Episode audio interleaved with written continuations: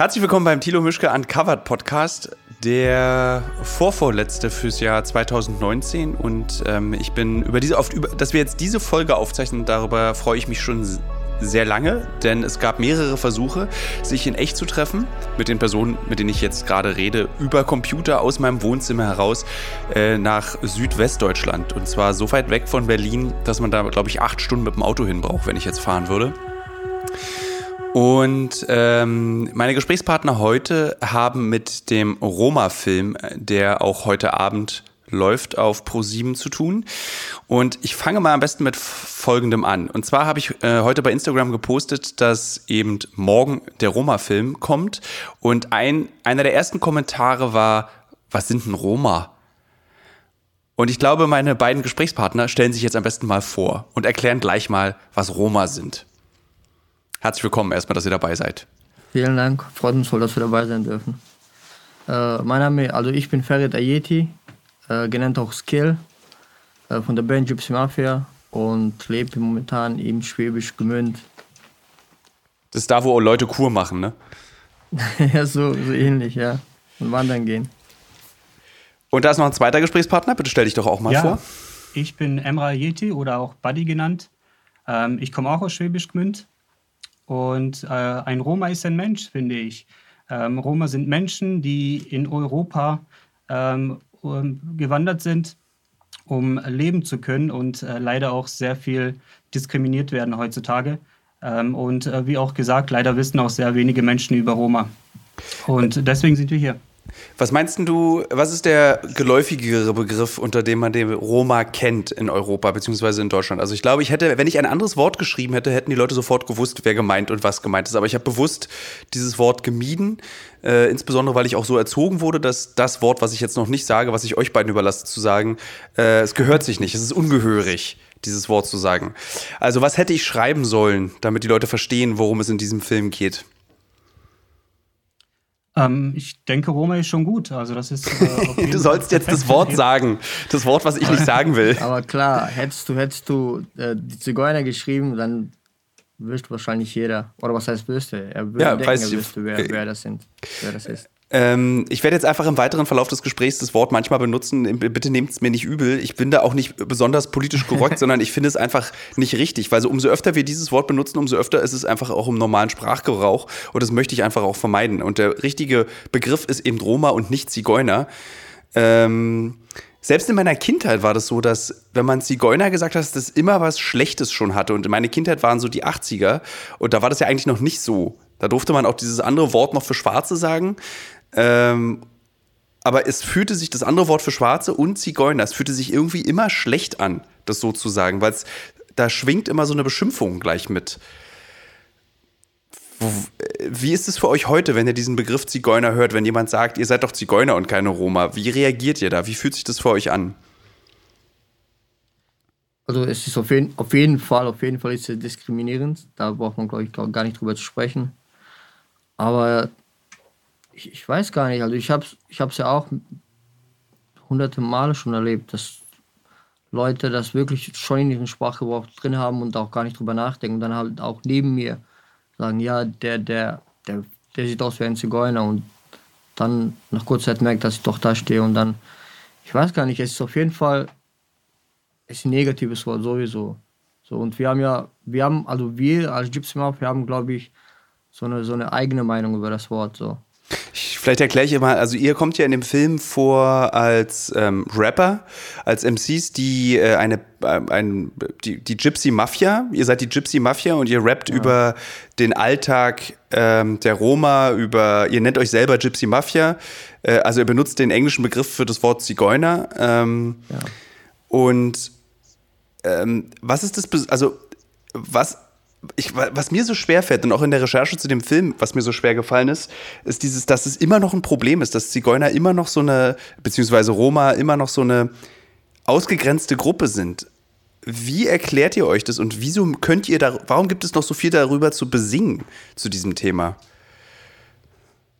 Also ich stelle mir das einfach so vor, dass es einfach schon seit Jahrhunderten so geht und dass die Roma halt heutzutage auch einfach nur wirklich aufgegeben haben und auch gar nicht sich mehr bemühen, ein Teil dieser Gesellschaft zu sein, sondern schon von, von nachhinein wissen, das wird eh nicht klappen und sich einfach nicht die Mühe geben dazu. Ähm, ich, so das, das, das Krasse ist, dass einer der weiteren Kommentare auf meiner Instagram-Seite war, äh, die können sich nicht benehmen. Und also da hat jemand offensichtlich verstanden, was Roma sind oder wer das ist. Und dann schrieb sie einfach, also das Krasse auch so ist, so völlig ohne Scham, schrieb diese Person runter, die können sich nicht benehmen, äh, die Nerven, die ähm, sind, ja, also hat direkt eigentlich alle, alle Klischees genannt. Und was ich mich frage, ist, woher kommen diese Klischees? Also was denkt ihr, ist der Grund dafür, dass Menschen immer noch so denken und irgendwie gar keine Scham haben, das so zu äußern? Ich denke einfach nur, weil, das, weil wir halt in diese untersten Schublade gesteckt werden, wo es einfach keine Scham mehr gibt dafür, wie man diese Leute nennt oder was man über die denkt, dass man es einfach frei sagen kann. Weil auch meiner Meinung nach auch nicht viel getan wird gegen diesen Antiziganismus. Und den Leuten das einfach, ja, wie ich gerade gesagt habe, auch wegen Sprachgebrauch ist und einfach keine Scham da ist, sondern es ist halt normal, die sind halt die, die, die untersten so. Das ist so krass, wenn du das so einfach, du sagst es einfach so und das ist halt wirklich echt 21. Jahrhundert und man kann sich das einfach nicht vorstellen. Ich meine, äh, ihr singt drüber, ich komme aus einer Großstadt, wo es eigentlich sowas in der Wahrnehmung gar nicht mehr gibt. Ähm, aber du, und bei Instagram siehst du es dann einfach, wie die Leute eben diese Schamlosigkeit haben und darüber schreiben, was sie sich über andere gar nicht trauen würden zu schreiben. Wie fühlt sich das denn für euch beide an, wenn ihr davon betroffen seid, überseht ihr das oder fühlt ihr das jedes Mal, wenn ihr es immer wieder hört, immer wieder die Klischees, immer wieder die gleichen Sätze? Spürt ihr das beide noch oder ignoriert ihr das? Ähm, total. Also wir ignorieren es total, weil wir es auch viele Male auch schon gehört haben oder gele gelesen haben. Ähm, und das wird auch nie aufhören natürlich. Wir haben, wir haben uns einfach daran gewöhnt und wie gesagt, wir ignorieren es oder versuchen es zu ignorieren, sage ich mal. Ja, du, du kriegst halt diese Wut, kriegst du immer, aber ich, ich, also ich, ich will nicht sagen, dass es mittlerweile normal geworden ist. Hört sich vielleicht blöd an, aber ja, irgendwie ist es aber auch so, dass also man, man sagt es ja auch mal ins Gesicht so. Dann weiß man dann, wenn du das dann irgendwo liest, einen Kommentar oder so, dann denkst du nicht viel drüber. Du, klar denkst du, das ist ein Depp, aber. aber dann, das, das, nimmst du dann einfach so hin. Leider ja, ich weiß, ich, wahrscheinlich sollte es nicht so sein, aber es ist ja, es ist halt, wie gesagt, es ist Alltag so. Und das für uns ist es ja egal, ob wir jetzt hier in Deutschland sind oder in Serbien oder in Frankreich, ganz egal wo. Du willst ja eben als, als Zigeuner erkannt und als, und als Zigeuner behandelt. So. Deswegen, ja, weißt du, es ist nicht so, ich, ich, ich ziehe jetzt um und dann ist es besser. Es ist halt immer so. Okay. Die Sache ist ja die, dass ähm, ihr als also wie erkennt man denn einen Zigeuner? Das, also du sagst es so einfach, du wirst als Zigeuner erkannt und so bezeichnet, aber was ist denn, ich meine, ihr fahrt ja jetzt nicht mit einem Holzwagen und einem weißen Pferd durchs Land und verkauft Zaubertränke. Also ich meine, es ist so, das hat sich ja auch geändert, das Bild. Boah, ich weiß, ich, ich, was ist typisch Zigeuner? Also, das ist doch. Also ja, in Deutschland ist es auch halt echt schwierig zu erkennen. Ähm, es ist äh, meistens in den in, halt, halt im, auf dem Balkan so, dass man Roma sehr schnell erkennt wegen der dunklen Haut, sage ich mal. Und ähm, genau, aber in Deutschland und in Frankreich ist es halt ein bisschen schwieriger, natürlich. Ich hatte ja während des Films gesagt, dass ich glaube, dass die einzigen wirklichen Bürger der EU die Roma sind, weil die nämlich schon sehr früh verstanden haben, was es bedeutet, keine Nation und keinen Staat zu haben und völlig grenzenlos zu leben. Und dass das ja eigentlich die Vision dieses Kontinents auch ist. Würdet ihr dem zustimmen? Ja, schon. Ich sag ja immer, die Roma sind die ersten Anarchisten. So. Bin ich schon immer der Meinung gewesen. So. Und klar, ja, finde ich genauso. Das ist ja so dieses Positive, wenn du Roma bist. Du hast ja diese Vor- und Nachteile und das gehört halt ein zu diesen positiven Teilen. Das ist ja, was auch krass ist, ist, dass ja eigentlich alle Nationen so gerade jetzt gerade in den letzten vier, fünf Jahren anfangen, so ihre eigene Identität zu suchen und zu betonen, was ihre Identität ist.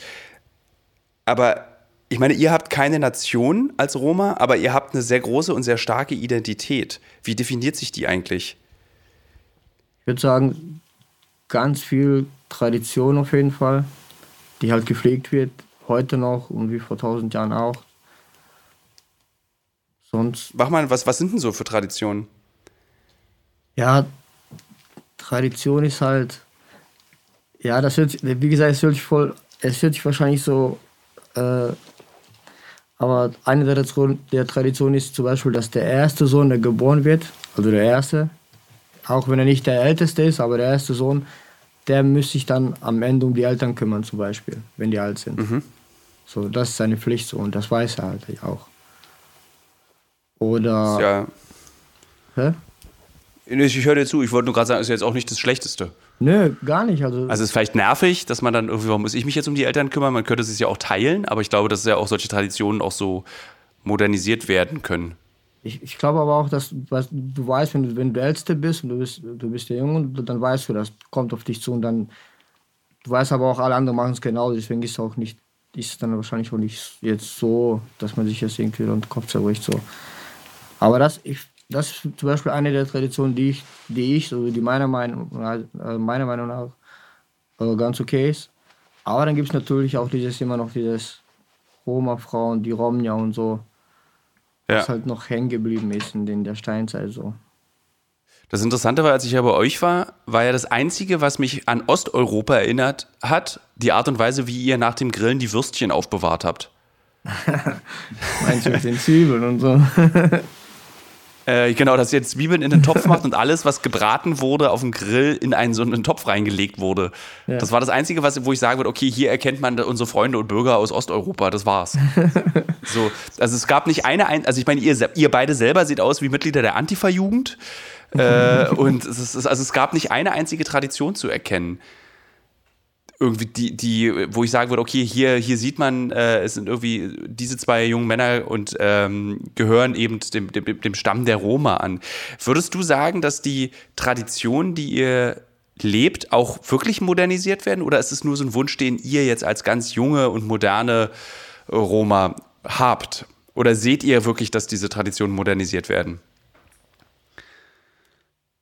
Schon, also schon, ja. Es ist ja auch was Frauen angeht, ist ja nicht überall immer noch so. so. Jetzt in Serbien ja, aber wie zum Beispiel in Deutschland, dann hat man schon kapiert so. Also schon, also es ist halt immer, ja, modernisiert ist es schon, denke ich.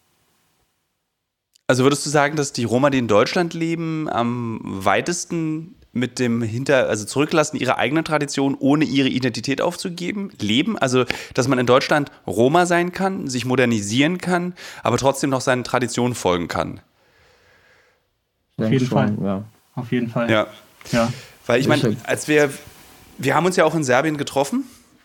Und ich war ja auch in Italien und in Frankreich und in der Schweiz und ich hatte wirklich das Gefühl, dass es große Unterschiede gibt zwischen äh, den Roma, die ich getroffen habe. Also die einen, die noch so ganz traditionell leben wie in Serbien.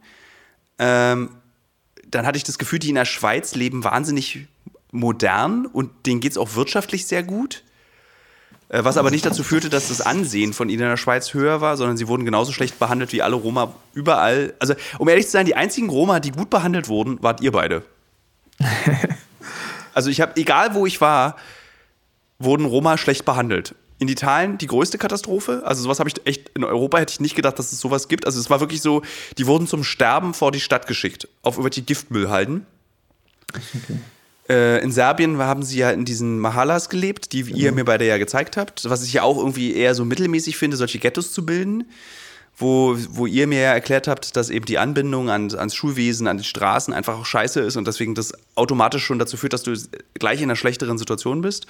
Und ihr beide halt in so in so einer vorbildhaften Spießersiedlung so ein vorbildhaftes Spießerleben eben führen. Im Keller ziemlich guten Rap machen, oben Würstchen grillen.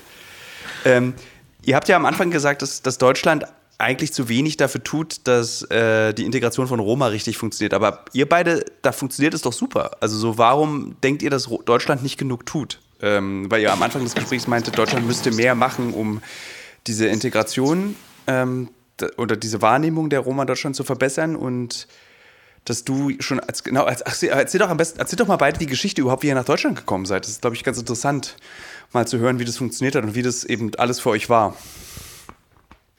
Ja, wir sind 91 ähm, nach Deutschland äh, geflohen. Also äh, zuerst mein Vater und äh, mein Bruder, mein älterer Bruder. Und wir sind äh, ein paar Monate danach ähm, auch hin. Ähm, Genau, und wir haben da auch bis 2004 gelebt in Nordrhein-Westfalen. Wir sind natürlich auch zur Schule gegangen und ähm, irgendwann mal hab, haben, die, haben wir einfach einen Brief bekommen vom ähm, Ausländeramt, dass wir entweder freiwillig gehen sollen oder wir abgeschoben werden. Wenn wir freiwillig, freiwillig gehen, dann bekommen wir auch ähm, ein bisschen Geld als Hilfe. Um, und wenn wir das nicht annehmen, dann kommen die halt irgendwann mal nachts und werden uns abschieben. Und wir haben uns natürlich für die freiwillig, also freiwillig, sage ich mal, sind wir dann gegangen. Und ähm, ja, als wir in Serbien ankamen, war das halt auch natürlich äh, schwierig für mich, weil ich das Ganze nicht kannte. Du hast ja auch selber gesehen in der Mahala. Ähm, sind wir auch angekommen beim Onkel. Und das war halt einfach nur ein Schock für mich.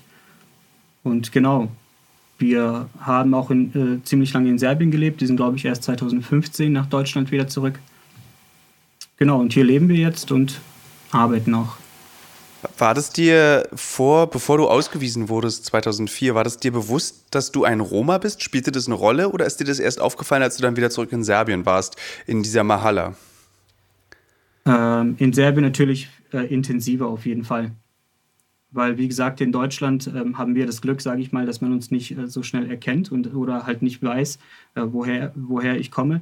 In Serbien ist es halt äh, ähm, sieht man es direkt und deswegen war das halt in Serbien auch viel, viel schwieriger für uns.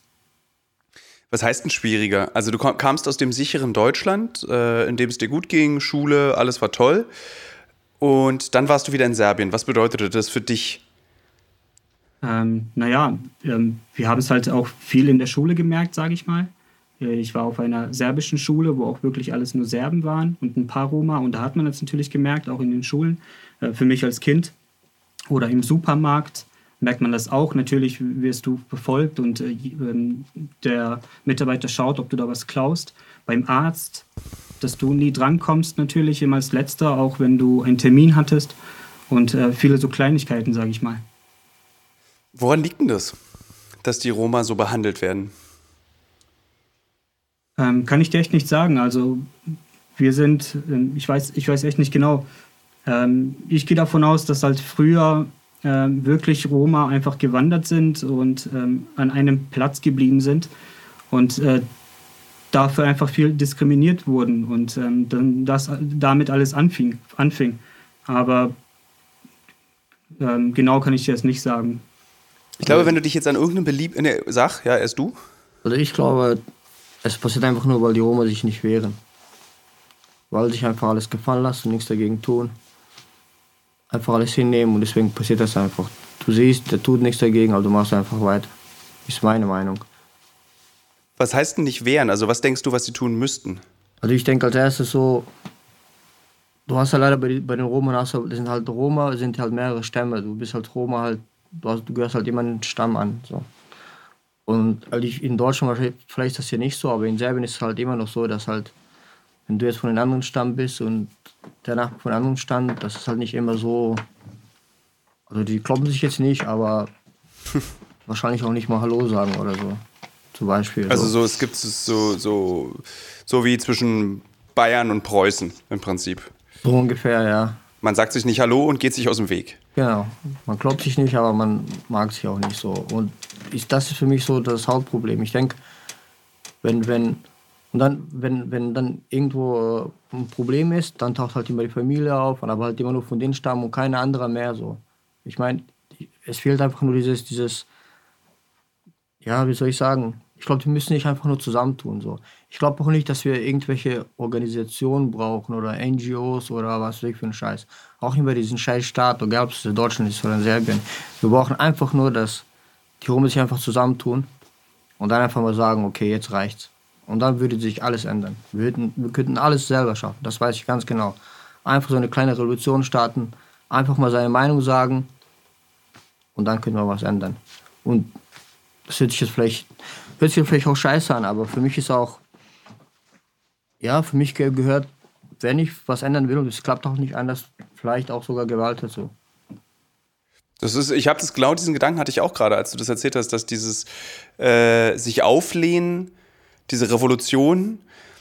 Aber hast du nicht das Gefühl, dass irgendwie in den letzten 700 Jahren die Roma in Europa so sehr unterdrückt wurden, im, im Dritten Reich auch in Konzentrationslagern umgebracht wurden, dass gar keine Kraft mehr zum Auflehnen ist, weil man sich ja dann sagt, Ja, wofür denn eigentlich? Ich meine, es gibt, wird ja auch so, äh, innerhalb einer Gesellschaft werden ja auch so Werte und bestimmte Situationen, äh, bestimmte Dinge vererbt, die eigentlich nicht vererbt werden können. Aber diese Unterdrückung der Roma, die wird, glaube ich, an die Kinder weitervererbt, dass man sich nicht ja. auflehnt.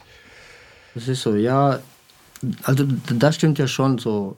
Wir, wir haben ja auch, als wir noch in Serbien gelebt haben, auch versucht, mit den Leuten zu reden, das einfach selber was in der Mahalle zu ändern, ohne jetzt warten, dass der Bürgermeister kommt oder so. Aber wie du sagst, es ist einfach dieses, es ist schon seit hunderten von Jahren so und die Leute haben einfach keine Kraft und keine Lust mehr. Die meisten sagen, ja, jetzt ist es zwar schlimm, aber wenn wir was sagen, kann es halt noch schlimmer werden. Und ich glaube, diese vielen Hörer dieses Podcasts, ähm, die es ja wirklich tatsächlich mittlerweile überraschenderweise, ich bin auch immer sehr überrascht darüber, gibt, da sind bestimmt nicht wenige dabei, die jetzt, während sie diesen Podcast hören, denken, naja, aber die betteln ja immer, immer wenn die in die U-Bahn kommen, dann wollen die mir die Sachen klauen, die rennen dann da mit ihren Klemmbrettern rum und wollen irgendwelche Spendengelder sich von mir holen. Ähm, wie schafft man es, den Deutschen zu erklären, dass diese Menschen, die dort sind, nicht stellvertretend sind für alle Roma? Ganz genau. Und aber wie, wie würdet ihr das erklären? Also ich meine, man müsste halt, ich, ich, wir müssten alle bei euch vorbeischicken und Würstchen essen lassen mit euch. Äh, oder zu euren Konzerten sollten die Leute kommen. Vielen Dank. Achso, das wollte ich auch mal fragen. Ich war ja bei, in, Serb in Serbien. Merkt euch mal diese Frage, die ich euch gerade gestellt habe. Okay. Und ich komme da gerade noch zu einer, einer, Zwischenfrage. Als wir in Serbien bei eurem Konzert waren, waren ja, da war ja nicht ein einziger Roma. Nee. Da waren nur so Hipster. Ja. Wie ist denn das bei euren Deutschlandkonzerten? Hauptsächlich Punker, oder? Würde ich sagen, ja. So der größte Teil sind halt Punk so. Was auch mega geil ist. Aber es ist jetzt nicht so, dass irgendwie eure Musik auch äh, die Roma erreicht und ähm, irgendwie zu einer Einheit unter den Roma. Also Musik kann ja so ein Mittel sein, so zu, ja. ähm, zu, zu, für, für so eine, für so eine auf eigen, äh, pff, wie, wie sagt man, für so eine Gruppe einfach zu stehen, dass man irgendwie, ihr bindet die Leute unter eurer Musik. Aber es sind eher Punks, die da hinkommen. Ja, ist halt wir sprechen die Roma halt einfach nicht an. Auch wenn unsere Themen sind so, lass dir das nicht mehr gefallen. Wie gesagt, sind die Roma dann der Meinung nach, sind die, die Roma der Meinung, dass wenn sie dann was sagen, dass es halt noch schlimmer wird und denken dann halt, also wir sind eigentlich so die Troublemaker da bei den Romas, weil die denken, wegen unserer Musik gibt es danach einfach nur noch mehr Stress. So. Wenn wir sagen, ja, der Bulle schlägt dich auf der Straße und du hast nichts getan, so werde ich, dann sagen die, oh, was redet ihr da? Dann wird es noch schlimmer, dann kommen die ganzen Bullen und greifen die Mahal an und schmeißen uns weiß das nicht wohin und so. Deswegen spricht Musik, unsere Musik die Rom einfach nicht an, weil sie sich einfach nicht trauen, solche Sachen zu machen. Ähm, was sagen denn eure Eltern dazu? Mein Vater war am, An also am Anfang, er war übelst dagegen. Er hat uns das voll verboten. Wir haben es auch heimlich gemacht, so. die ersten Tracks. Hm. Wir hatten halt, also am Anfang haben wir so Rappen über Rap, da war es noch okay so, aber wir hatten ein Lied, das hieß äh, Der Brief an den Präsidenten oder sowas, ne? Dann hat er das halt mitgekriegt so und dann war halt Randale so. Aber mittlerweile, ja, mittlerweile, wie gesagt, so, ist, er ist auch schon stolz so. Also in Serbien kennt uns man ja so mehr oder weniger. Ihr seid so. Stars. Das war so krass bei eurem Konzert, wo, es irgendwie, wo ich so eine Angst hatte, weil es ging so los und niemand war da.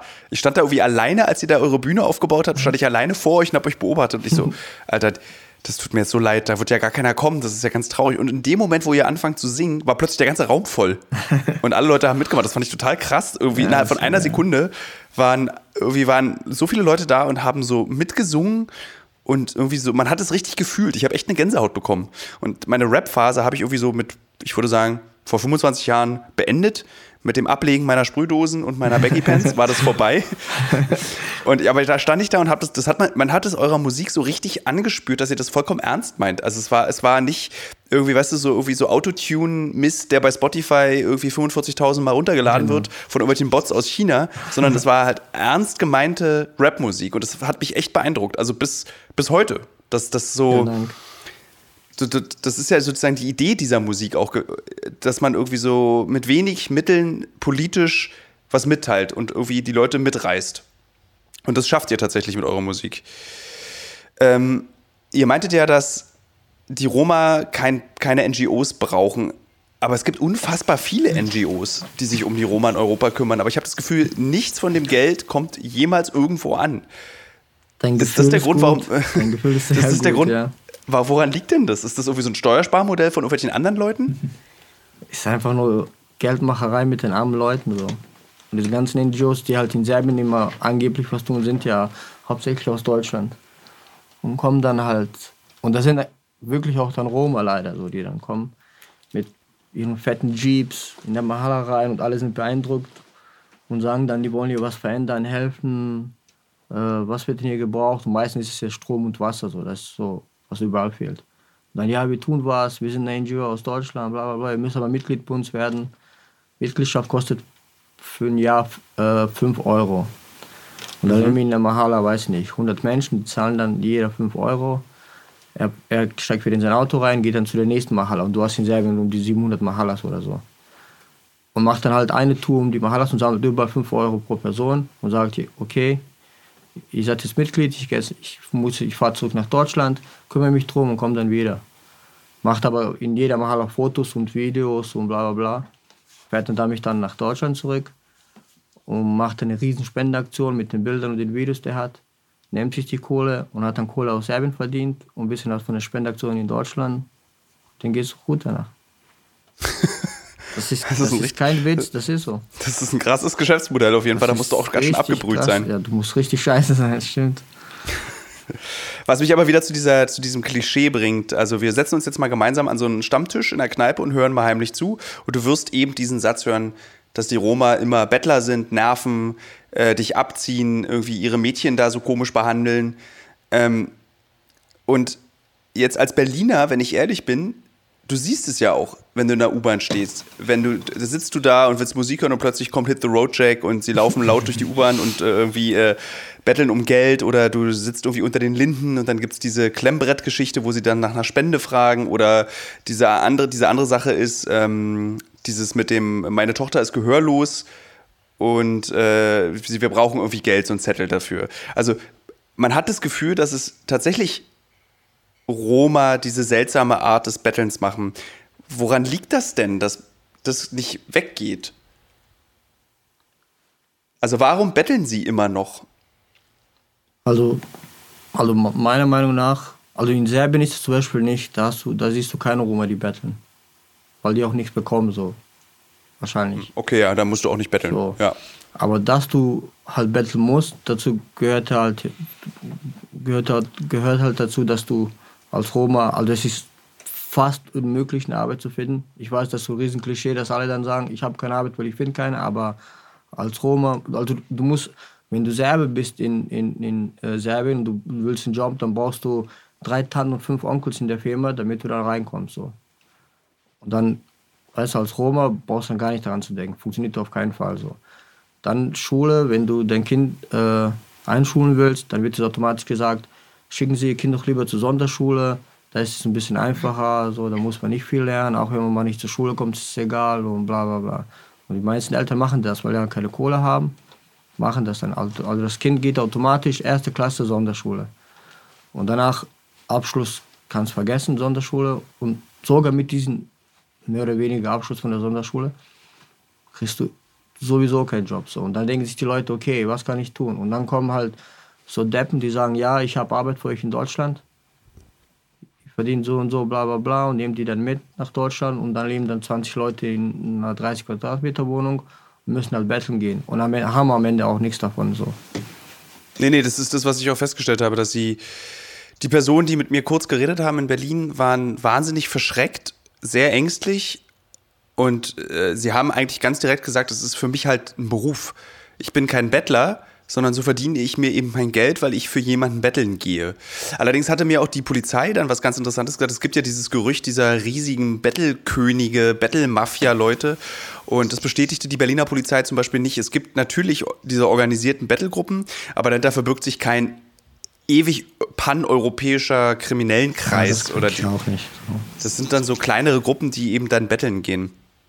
Also würdest du sagen, der Europäer, beziehungsweise der, der ignorante äh, Antiziganist ist selber daran schuld, dass es diese Bettler auf der Straße gibt, weil er einfach eben sie, die Roma schlecht macht, weil er ihnen die Chancen nimmt, ob in Serbien oder hier. Ich meine, die meisten Roma sehen ja, sehen ja einen Roma und haben schon den Bettler vor sich. So. Egal, ob, ob der gerade im Anzug ist oder in der Jogginghose. Er ist so automatisch der Bettler, der Dreckige, der gleich was klauen wird, der irgendwas machen wird. Und ich, ich kann es auch nicht verstehen. So, du kannst einfach nicht, auch wenn du zehn Roma kennst, die klauen, kannst du nicht sagen, die Roma klauen. Trotzdem kennst du zu wenig. So. Es gibt halt immer diese und, und dieses Klauen, Betrügen und Stehlen kann man auch nicht hundertprozentig den Roma zuordnen. So. Weißt du, ich meine. Ich finde das ganz wichtig, dass du das sagst. Ich finde das, weil das ist genau das, was eben auch bei Instagram passiert, dass die äh, Leute eben schreiben, die Roma sind so. Und ich finde das so krass, dass, dass sich noch jemand traut, so ein dummes Zeug zu sagen, weil das wäre so wie äh, alle Deutschen machen heimlichen Hitlergruß, Franzosen essen nur Baguette und Schnecken, äh, alle Spanier äh, äh, arbeiten nicht und Portugiesen reden sowieso nur Portugiesisch. Okay, das stimmt tatsächlich. Da, das ist, äh, aber dieses, dieses, ich finde, also weil diese, weißt du, diese, diese Klischees aus der Kiste zu holen, das traut man sich irgendwie nur noch, das trauen sich die Leute nur noch bei Romas. Und sie ja, sind davon von der Richtigkeit überzeugt, dass es stimmt, dass Roma so sind. Das ist das, was mich so fasziniert. Und ich hoffe ein bisschen, dass wir mit diesem Film, den wir gemacht haben, ein bisschen was daran ändern können, dass das so eben, es gibt Arschgeigen bei Romas, äh, bei Roma, genau. aber das sind halt wie bei allen. Es gibt halt Arschgeigen in meiner Familie, es gibt Arschgeigen in Deutschland, es gibt überall Arschgeigen und ja. aber auch normale Menschen. Und wir werden jetzt leider auch nach dem Ende dieses Gesprächs nicht darauf kommen, warum es gerade bei Roma so ist, dass man ihnen diese Negativrollen so gerne zuteilt. Vielleicht, weil es irgendwie das, das älteste europäische Opfer ist, neben den Juden in Europa. Weil du immer ja? wieder draufhacken kannst. Immer wieder kannst du sie, kannst du sie als, als Sündenbock bezeichnen. Also ich kann mir auch vorstellen, wenn du jetzt neben den Roma in der Stadt durchläufst und ziehen sagst, du Zigeuner, er wird wahrscheinlich nur weitergehen. So. Und hättest du da jemand anderen, ja. der, weißt du, weil er denken würde, okay, scheiß drauf, so, ich hau lieber ab. Ein anderer wäre stolz drauf, hätte gesagt, was, was, wer ist der Zigeuner oder wer ist der, was weiß ich jetzt, so, würde sich aufregen, so. Und die Leute wissen das auch, deswegen machen die das auch, ob das jetzt im Internet ist oder jemand im Gesicht, so, die wissen einfach, ja, der macht ja eh nichts, so. Wenn ihr das so mit der AfD seht, äh, die immer mehr Stimmen bekommt in Deutschland und äh, in, den, in allen Bundesländern, nicht nur in den Ostbundesländern, ähm, Macht euch das Angst? Weil ich meine, das Feindbild der AfD sind Muslime und auch gerne mal Roma. Ja, klar. Sicher. Also man sieht ja aber auch so, die Vorgehensweise ist ja so NSDAP-Style. So. Es passiert ja, es sind ja ganz viele Ähnlichkeiten so. Und ich mache mir da schon Gedanken drüber, so, wenn es so weitergeht, was denn irgendwann wirklich passieren könnte. So. Würdet ihr abhauen ja. aus Deutschland? Ich, ich meine, du musst dir das mal vorstellen, das ja, die, Geschichte ja, die Geschichte hat ja gezeigt, so, was passieren kann, so, wenn es so weitergeht wie jetzt. Und ich denke schon, ja, auf jeden Fall. Nur da denke ich mir auch, du hattest auch in Kroatien so KZs und so, weißt du? Ich meine, als Roma hast du es halt, du kannst nicht nach Roma-Land gehen und dann sagst du, okay, jetzt bin ich zu Hause. weißt du, ich meine? Ich weiß auch nicht, ob ja. das ein Riesenunterschied ist, ob ich jetzt hier bei der AfD bin oder dann äh, in Serbien bei, bei, bei den Deppen so. Weißt du, was ich meine? Das. Ja Gab es eigentlich bei den Roma mal einen Wunsch nach so einem eigenen Land, so wie eben äh, die Anhänger jüdischen Glaubens irgendwie Israel als gelobtes Land sind? Gibt es das bei Roma eigentlich auch? Auch gibt es. Echt? Ja. Rumänien. Wirklich. Wirklich? Ja. Rumänien heißt, äh, auf Rumänisch heißt es Romania. Aber die Rumänen wollen auch nicht, dass die Roma nach Rumänien kommen? Nee, das ist ein ganz bizarrer Satz. Das wollen sie nicht. So. Aber ich habe mehrmals gehört, das soll so, ja, Rumänien müsste eigentlich ein Roma-Land sein, so. Weil der Name sagt es ja schon so. das ist schön da auf jeden Fall. Ich finde, Rumänien ist ein sehr schönes ja, Land. Ja, also. wir hatten ein paar Auftritte dort gehabt. Es war immer super so. Was macht ihr eigentlich für Musik? Erzählt mir mal ein bisschen noch was über eure Musik. Also ich würde sagen, so zusammengefasst dieses Boom Bap with Attitude. So. Boom Bap ist halt immer noch dieser, dieser 90er Hip-Hop, wo halt Kicks, Snare, Drums und Sample ist. Ein bisschen Bass. Und mit Attitude auf jeden Fall. Also wir haben auf jeden Fall was zu sagen. So. Also wir, wir rappen keine leeren Worte. So. Wir nutzen das schon, dass man uns hört und wollen den Leuten auch mitteilen. Seid ihr eigentlich die, seid ihr die einzigen ähm, Rapper, die sich dem Roma-Thema angenommen haben? Ich weiß, dass es nicht so ist, deswegen hoffe ich jetzt auf eure richtige Antwort, um dann eine Interviewstrategie weiterführen zu können. ne, es sind schon mehrere, vor allem in Deutschland auf jeden Fall, die wir auch kennengelernt haben ähm, auch gute, sehr gute Freunde von uns. Ähm, einer von denen wurde auch vor ein paar Jahren abgeschoben, nach 28 Jahren. Ich, also der wurde in Deutschland. Deutschland geboren, war 28 und wurde abgeschoben. Genau, also auf jeden Fall. Noch ein paar Kollegen hier aus Deutschland und in Serbien auf jeden Fall, im Süden von Serbien auch ein Roma-Rapper, der äh, echt politisch drauf ist. Ist es wichtig, dass ihr immer politisch seid oder könnt ihr auch mal irgendwie so unpolitisch rappen? Oder müsst ihr als Gypsy Mafia immer politisch bleiben? Oder habt ihr auch mal so einen Partysong in eurem Repertoire? Also wir, haben, wir machen keine Party. Also wir, unsere Musik ist nicht zu tanzen da. ich wollte, ich, ich habe ich hab eine dumme Frage gestellt zwischendurch, damit ich über die nächste Frage nachdenken kann. also wir sind halt nicht, wir sind nicht für einen Club oder wenn du, also wir haben für uns, für uns ist halt immer auch wichtiger, also der Beat ist nicht unwichtig, aber die Tags sind halt auf jeden Fall immer wichtiger als der Beat. So. Wie ist denn das eigentlich in Schwäbisch Gemünd? Ich meine, in so einem Nest, da hat man ja eigentlich vor allem Fremden irgendwie Angst. Aber irgendwie hatte ich das Gefühl, da ist es gar nicht so, dass ihr da irgendwie Angst habt, dass, dass da irgendwie so eine Bedrückung auch stattfindet gegenüber euch. Nee, gar nicht. Also wir wohnen hier auch schon seit zwei, drei Jahren, aber hatten nie Probleme oder irgendwie, die Nachbarn sind doch super nett. Genau. Ja, dabei stellt man also, sich so genau in so einem Dorf eigentlich genau das Gegenteil vor. Hm, das stimmt, ja, aber hier ist es überhaupt gar nicht so. Aber das ist wahrscheinlich auch einer der Gründe, warum wir immer noch hier leben so und nicht in Berlin oder so. Na gut, in Berlin würdet ihr komplett untergehen. Da würde das würde ja spielt gar ja, kein, da wäre es total egal. Also in Schwäbisch Gmünd fällt, fällt man halt mehr auf. In Berlin ist es so, hm, spanische Austauschstudenten, noch mehr. ja, das kann ich mir gut vorstellen, stimmt. Äh, ja, eure Alben waren ja immer auf ähm, Serbisch. Ja. Ähm, jetzt das letzte Album, was ihr aufgenommen habt, war aber auf Deutsch. Warum?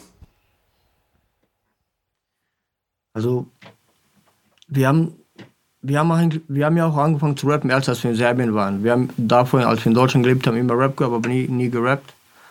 Und haben dann das auf Serbisch angefangen. Und dann war es aber cool, dass, also wir haben, wenn wir dann mal in Deutschland aufgetreten sind, damals noch aus Serbien immer hergeflogen oder hergefahren, haben wir dann auch immer, klar, haben wir immer versucht, vor ein paar Songs kurz was zu sagen, so worum es so geht. Und irgendwie, auch wenn keiner verstanden hat, kam es auf jeden Fall irgendwie gut an. So. Es waren immer mehr und mehr Gigs, wir haben mehr und mehr gespielt. Ich glaube, dann kam ich her so mit Koki, mit meiner Frau mittlerweile. Und beide waren in Serbien und die ist da, glaube ich, im Monat sieben, acht Mal nach Deutschland geflogen, wegen, wegen einem Konzert immer oder so. So in Deutschland so einfach. Und dann haben es auch mehrere Leute angesprochen, oh, wäre doch, wär doch voll geil auf Deutsch, so, weil man halt jeden Reim verstehen würde. So. Dann haben uns gedacht, ja, warum nicht? So, einfach mal probieren. So. dann haben wir vor drei Jahren aber damit angefangen und dann hat, hat uns das halt aber noch nicht so gefallen. So. Es hat halt, also der Flow hat nicht gestimmt, es war halt, es war halt nicht gut so.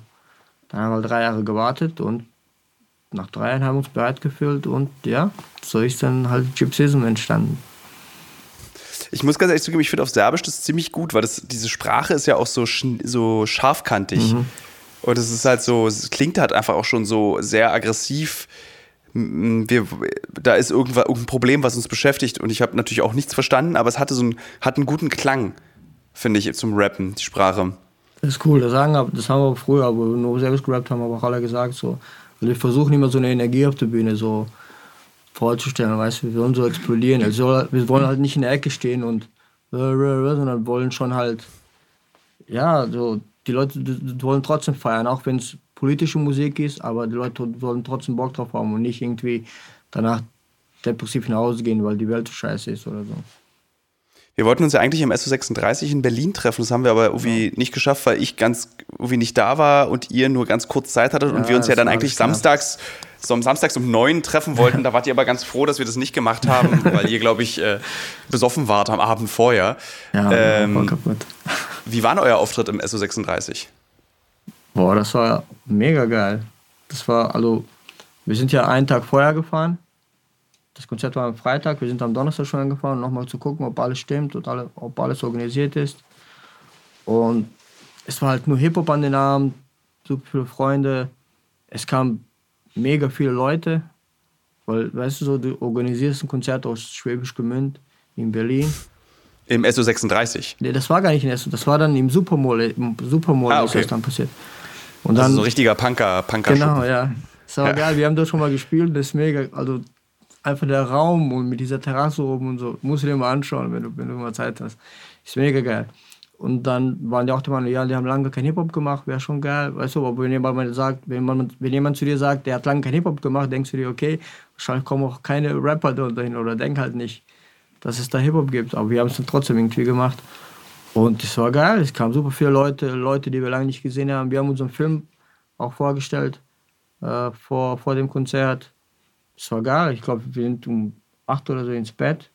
Ja, aber auf jeden Fall eine lange Nacht und ich glaube, wir hätten es auch nicht geschafft am nächsten Morgen. Ja, wir sind halt, weißt du, als wir dann die, also ich muss dir sagen, es war schade, dass wir das nicht gemacht haben damals, aber auch, auch hat auch eine positive Seite so.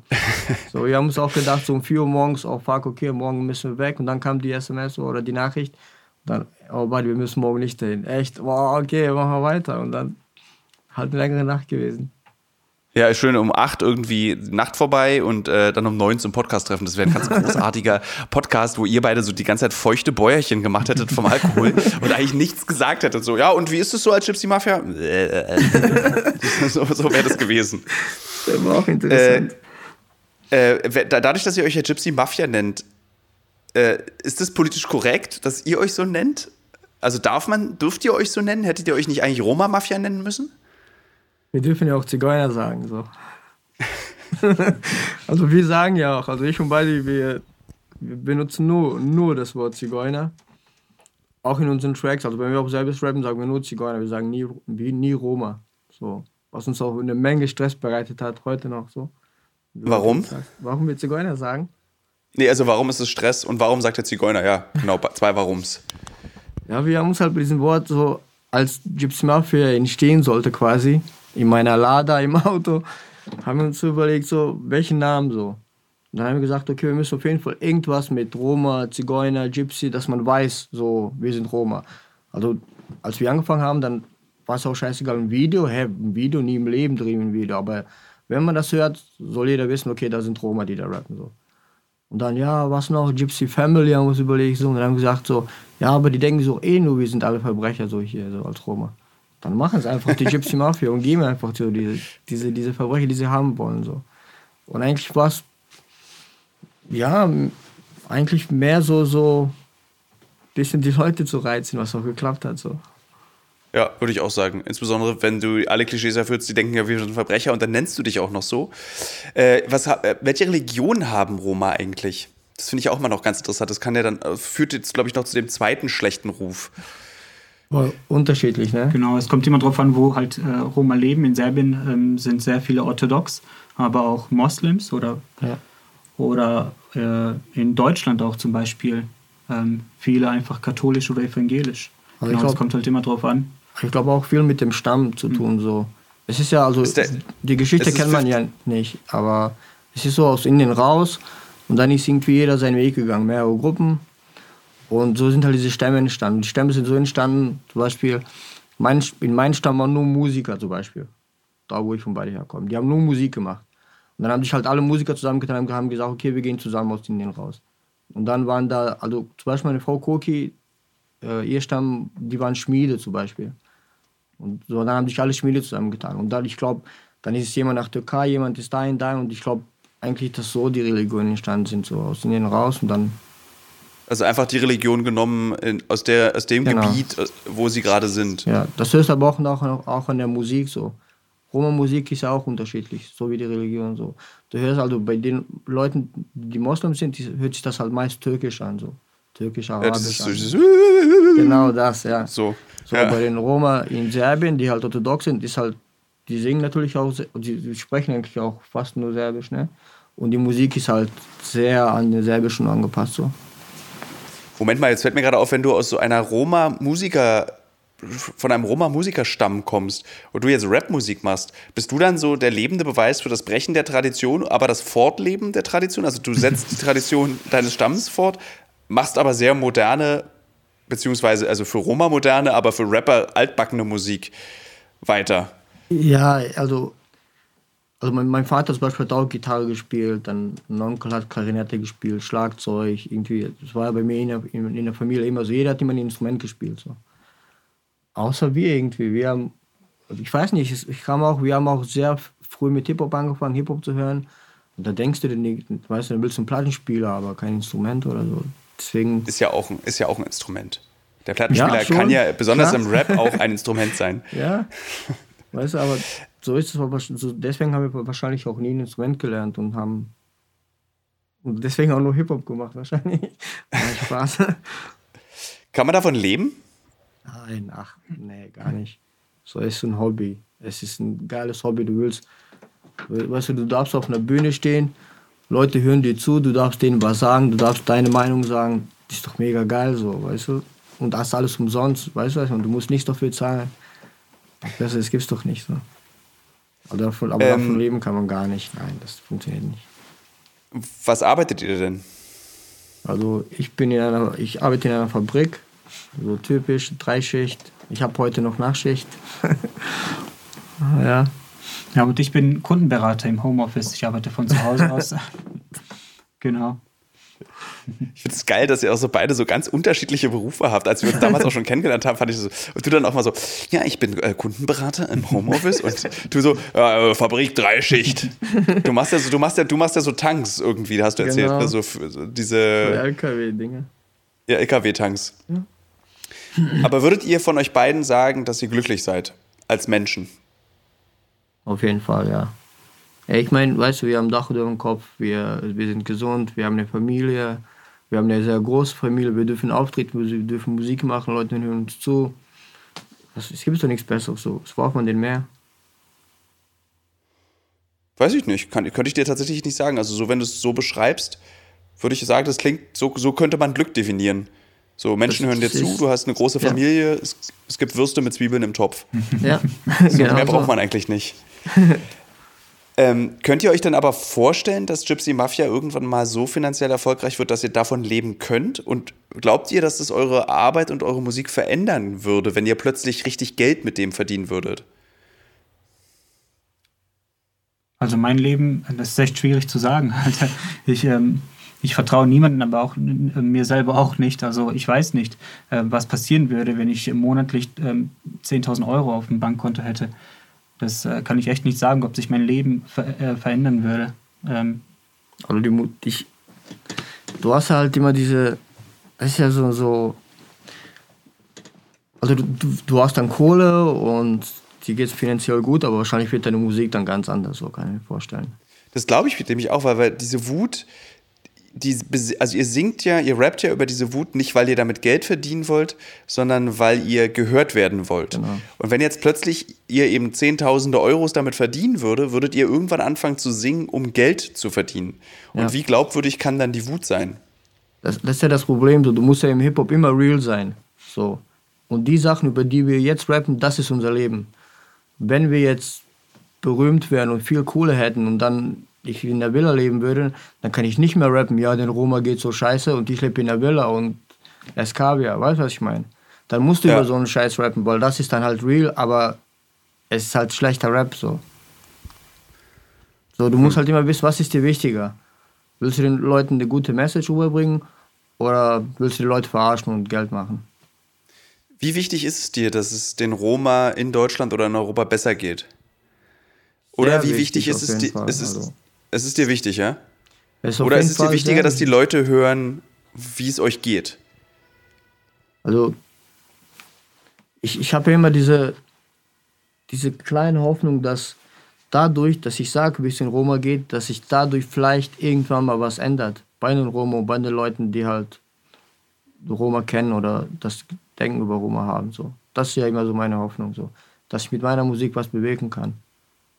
Ich glaube, es kannst du. Alleine, dass wir uns schon jetzt getroffen haben, dass ihr in unserem Film auftaucht, damit hast du ja schon wahnsinnig was, also ihr beide habt damit schon wahnsinnig viel erreicht. Also so, ihr macht die Musik, wir sind auf euch aufmerksam geworden, wir treffen uns in Serbien, wir treffen uns in Deutschland und damit verändert man ja automatisch schon was. Und ihr musstet dafür nicht mal singen, sondern wir haben, wir haben ich muss es einfach nochmal sagen, außerordentlich köstliche Würstchen gegessen zusammen. so, das, das ist das, was wir gemacht haben. Und, äh, und damit hast du eigentlich dein Ziel ja schon erreicht. Ja, schon. Also auch als diese, als als das kam mit, mit Uncovered, das ist ja eine Chance, weißt du, du kannst halt, wahrscheinlich hört dich in deinen Songs nur der Rapper oder so, die paar Leute, aber du kannst halt der Mehrheit sagen, was, was du denkst oder was zu sagen hast. Und dann natürlich nutzt du das. Und also wir sind auf jeden Fall dankbar dafür, dass wir überhaupt hier dabei sein dürfen, auch bei dem Film und bei dem Podcast. Deswegen, ist es auf jeden Fall eine, eine Chance, dass, dass auch andere Leute, die uns vielleicht nicht hören würden, jetzt ja mal Gehör schenken. Also auf jeden Fall, ich kann auch jedem, äh, der jetzt diesen Podcast hört, einfach mal bei Spotify und iTunes findet man euch, ne? Ja. Äh, einfach mal nach Gypsy Mafia suchen. Das kann man sich echt anhören. Äh, in den Situationen, wenn man zum Beispiel A, Liebeskummer hat oder B, besoffen aus einem Club nach Hause läuft und unbedingt aggressiv äh, mit dem Fuß gegen Mülltonnen treten möchte, dann ist das die richtige Musik dazu. Weil ja, man merkt eben richtig gut, ohne euch zu verstehen, beziehungsweise auf dem deutschen Album versteht man es ja, ja äh, worum es geht. Und das ist halt so, das ist, finde ich, halt die größte Leistung, dass ihr auch es schafft über eure Musik. Man versteht möglicherweise auf den serbischen Tracks nichts, aber eben in den deutschen und beschäftigt sich vielleicht damit. Woher kommt diese Wut? Warum wollt ihr darüber so rappen? Ähm, ich habe mir so über Roma noch nie Gedanken gemacht. Also diesen, allein diesen Gedanken, der würde ja schon reichen. Ähm, ich finde auch, die Leute zu belehren, das macht ihr zum Beispiel auch nicht, ähm, die gesagt haben, Roma sind ja immer Verbrecher. Wenn du den hinbekommst, nur durch den Film oder die Musik, dass der denkt, naja, ich habe das früher immer gedacht, aber vielleicht kann ich ja, ich denke es jetzt immer noch, aber vielleicht sind doch nicht alle mhm. Verbrecher. Ja. Also vielleicht ist das der erste Schritt in die richtige Richtung, weil niemals wird irgendjemand von seinen Vorurteilen sofort 100% überzeugt sein. Aber Schritt für Schritt die Menschen von ihren Vorurteilen wegzuziehen, wegzubewegen und tatsächlich zu mehr Toleranz gegenüber ähm, egal gegenüber wem, zu erziehen. Und das ist ja dann eure Aufgabe. Und das ist irgendwie eure auch wichtige antifaschistische Aufgabe, die ihr habt. Also es geht ja tatsächlich nicht nur um Roma, sondern auch um eine antifaschistische Lebens- und Grundhaltung. Genau. Und ähm, ja, die finde ich ja, wie wir uns damals ja schon darüber unterhalten mhm. haben, äh, sehr richtig, diese Einstellung im Leben. Und das ist irgendwie cool. Also ich glaube, ihr hättet, würdet diese Musik auch machen, wenn ihr keine Ahnung, Punks aus Lichtenberg gewesen seid, aus Berlin-Lichtenberg. Also das ist, das ist einfach gut.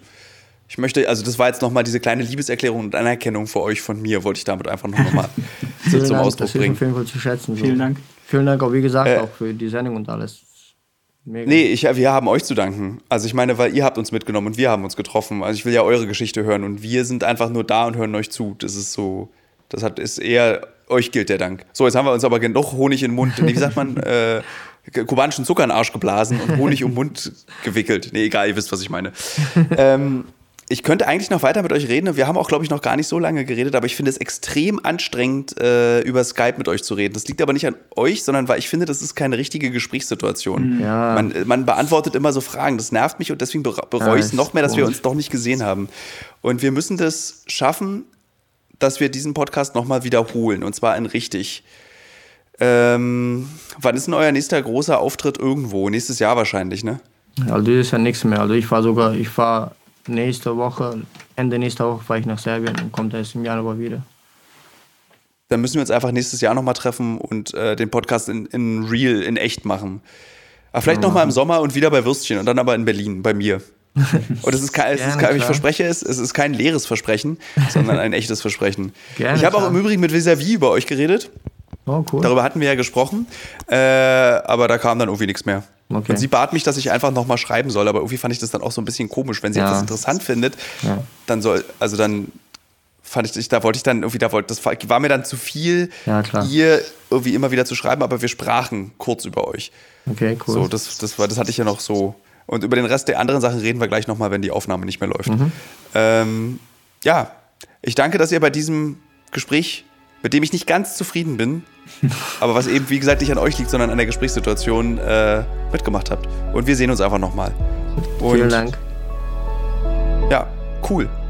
Nochmal für alle jetzt Werbung. Gypsy Mafia, iTunes, Spotify, kann man sich anhören, kann man wütend bei werden. Tschüss. Ciao. Tschüss.